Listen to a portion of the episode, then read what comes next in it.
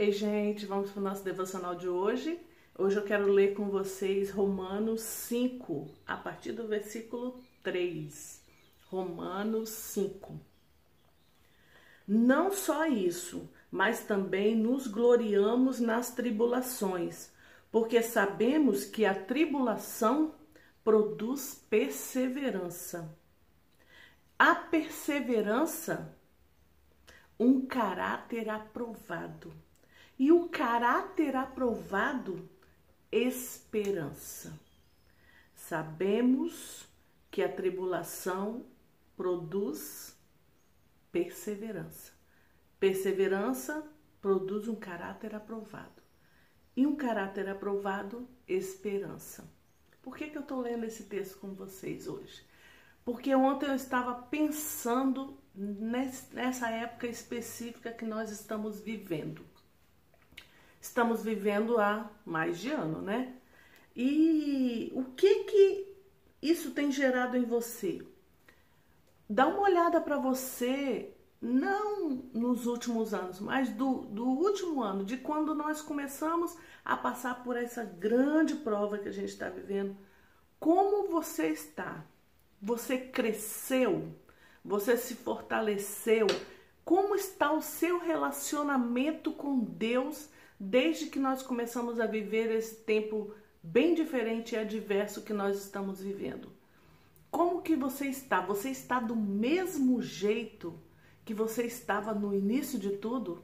Lá no ano passado, no início do ano passado, eu estou falando com relação a você e Deus, ao seu relacionamento com Deus. Eu posso dizer para você que muita coisa mudou na minha vida. Por quê? Eu comecei a fazer os devocionais aqui, né?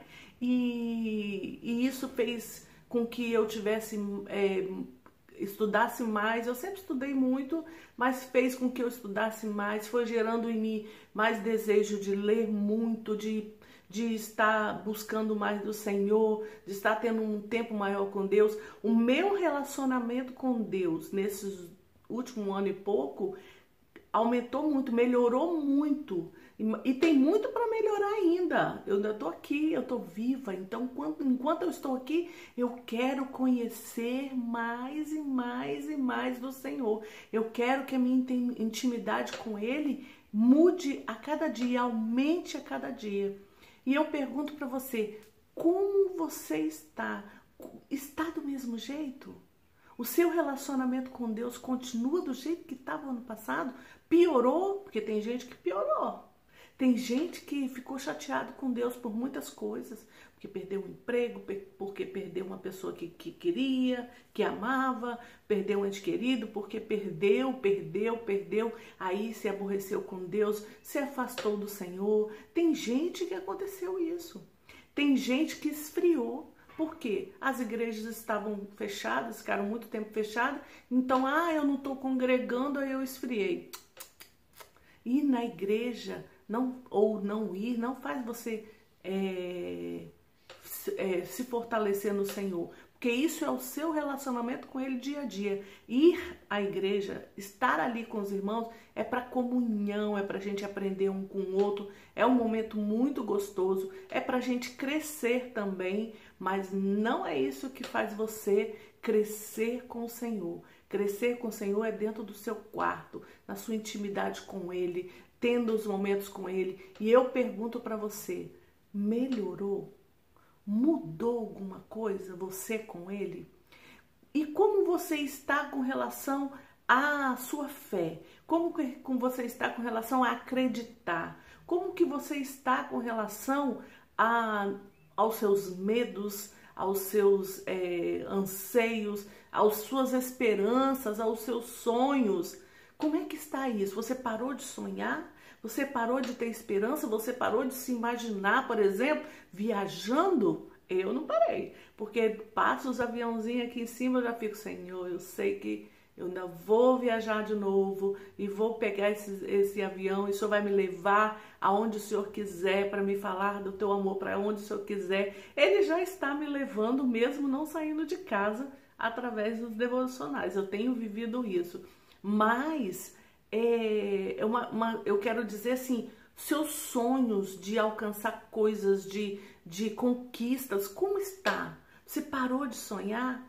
Você já parou para se analisar como você está? Como que está você hoje em comparação ao início do ano passado? Você já parou para pensar nisso? Eu quero te levar hoje a pensar nisso. Por quê? Ontem eu estava lendo uma frase, o Facebook, ele, ele traz posts né, antigos seus, e esse post meu foi de oito anos atrás.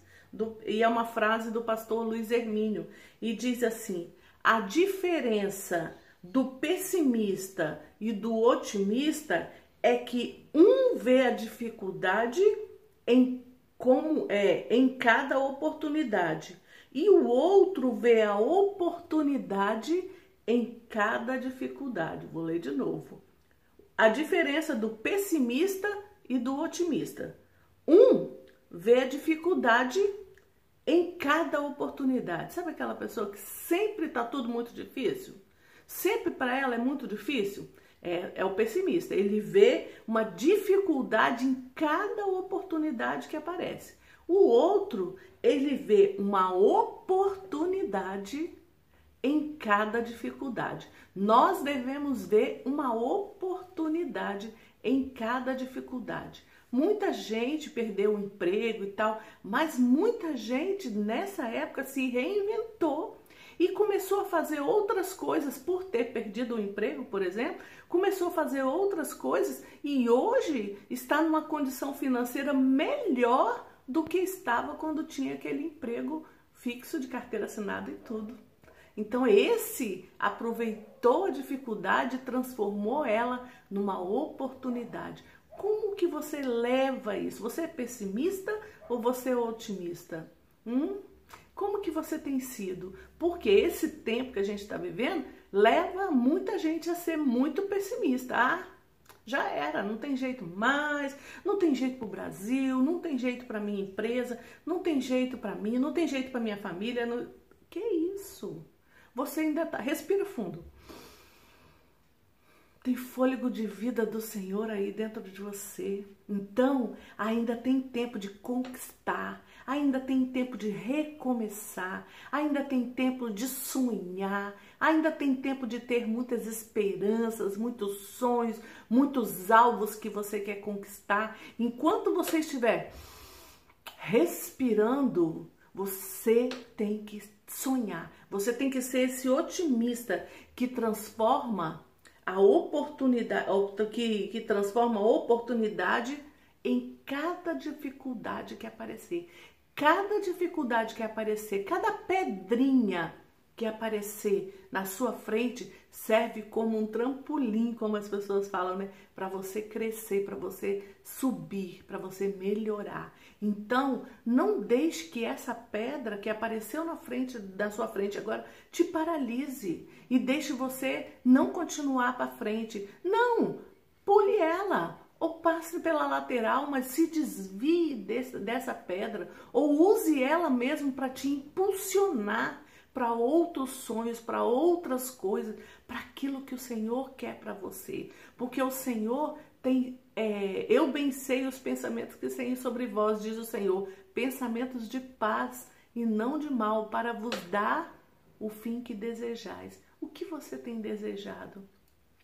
Coloque para o Senhor todos os seus sonhos, todos os seus desejos. Escreve mesmo, escreve no seu no, num caderno, escreve no seu diário, no caderno de oração, escreve os seus alvos, os seus sonhos, escreve. E ali apresenta para o Senhor e fala: Senhor, esses sonhos são os meus sonhos, são as minhas esperanças, são os meus alvos, mas eu estou entregando nas tuas mãos, porque eu sei que os do Senhor, que o, que o Senhor tem para mim é muito melhor e muito maior do que isso. Então aqui está o desejo no meu coração e eu coloco diante do Senhor. Se ele estiver bem é, nivelado com, com aquilo que o Senhor planejou para mim, ah, Senhor, vai ser maravilhoso viver isso contigo. E você ora assim, entrega e descansa, mas tenha sonhos, tenha projetos, tenha esperança, tenha sempre, sempre, sempre tenha esperança. Não deixe a sua esperança morrer nunca. Lembre-se de Abraão. Abraão, ele esperou contra a esperança. Quer dizer, já não tinha mais esperança e ele continuou esperando. Tenha esperança, porque o Deus que nós servimos, o nosso Pai, o meu Pai, o seu Pai, é o Deus que cuida, é o Deus que, que detalhista, olha para a natureza, olha para os bichinhos. Você pega uma borboleta, nenhuma é igual a outra. Todas têm detalhes diferentes, assim é você. Então, se um Deus detalhista que fez essa natureza linda, cheia de detalhes lindos, você acha que ele não vai cuidar nos mínimos detalhes daquilo que você precisa? Você que foi criado à imagem e semelhança dele, você que fez com que ele enviasse o seu filho para morrer naquela cruz. Por amor à sua vida, ele fez isso, ele enviou o seu único filho. E quando Jesus morreu e falou ali naquela cruz: Está consumado, e eu vejo aquilo ali como o perdão dos meus pecados, a remissão dos meus pecados, eu aceitei aquilo ali e falo: Senhor Jesus, o Senhor é o Senhor da minha vida. A partir do momento que ele passa a ser o Senhor da minha vida, o Espírito Santo de Deus começa a habitar em mim. O Espírito Santo de Deus toma conta de mim. E o que acontece? Eu passo a ser filha, filho de Deus. Uau! A sua identidade foi transformada mudada ali naquela cruz. Foi por amor que ele fez isso, por amor a você. Então você é sim uma pessoa muito importante. Então você tem que continuar sonhando, você tem que continuar tendo esperança, você tem que continuar perseverando, você tem que continuar guerreando, você tem que continuar se levantando todas as manhãs e falando: Eu sei em quem tenho crido e estou bem certo que é poderoso.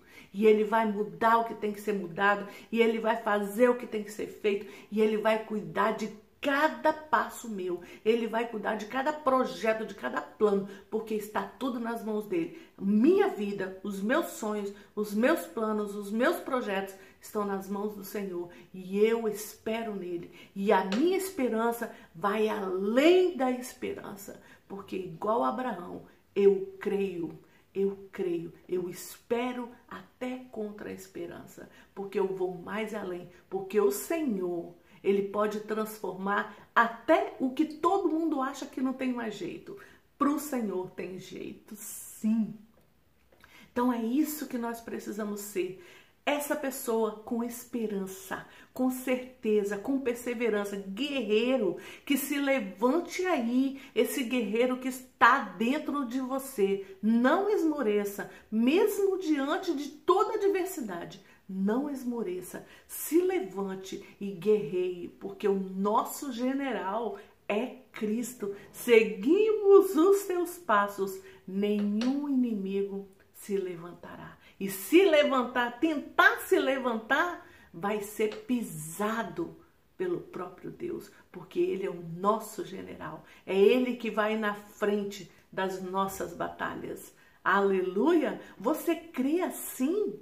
Você crê assim? Então manda embora todo o pessimismo e traga para dentro, jorrando de você toda a esperança, toda a fé que você tem no Deus que você serve, o grande eu sou, todo-poderoso, Criador dos céus e da terra e que habita em nós. Nós temos um Deus que habita em nós. Então, você não precisa bater com a cara em lugar nenhum se dando mal nas situações. Se você esperar nele, buscar dele e pedir ajuda a ele, pedir orientação a ele, tudo vai dar certo porque você vai estar no centro da vontade de Deus.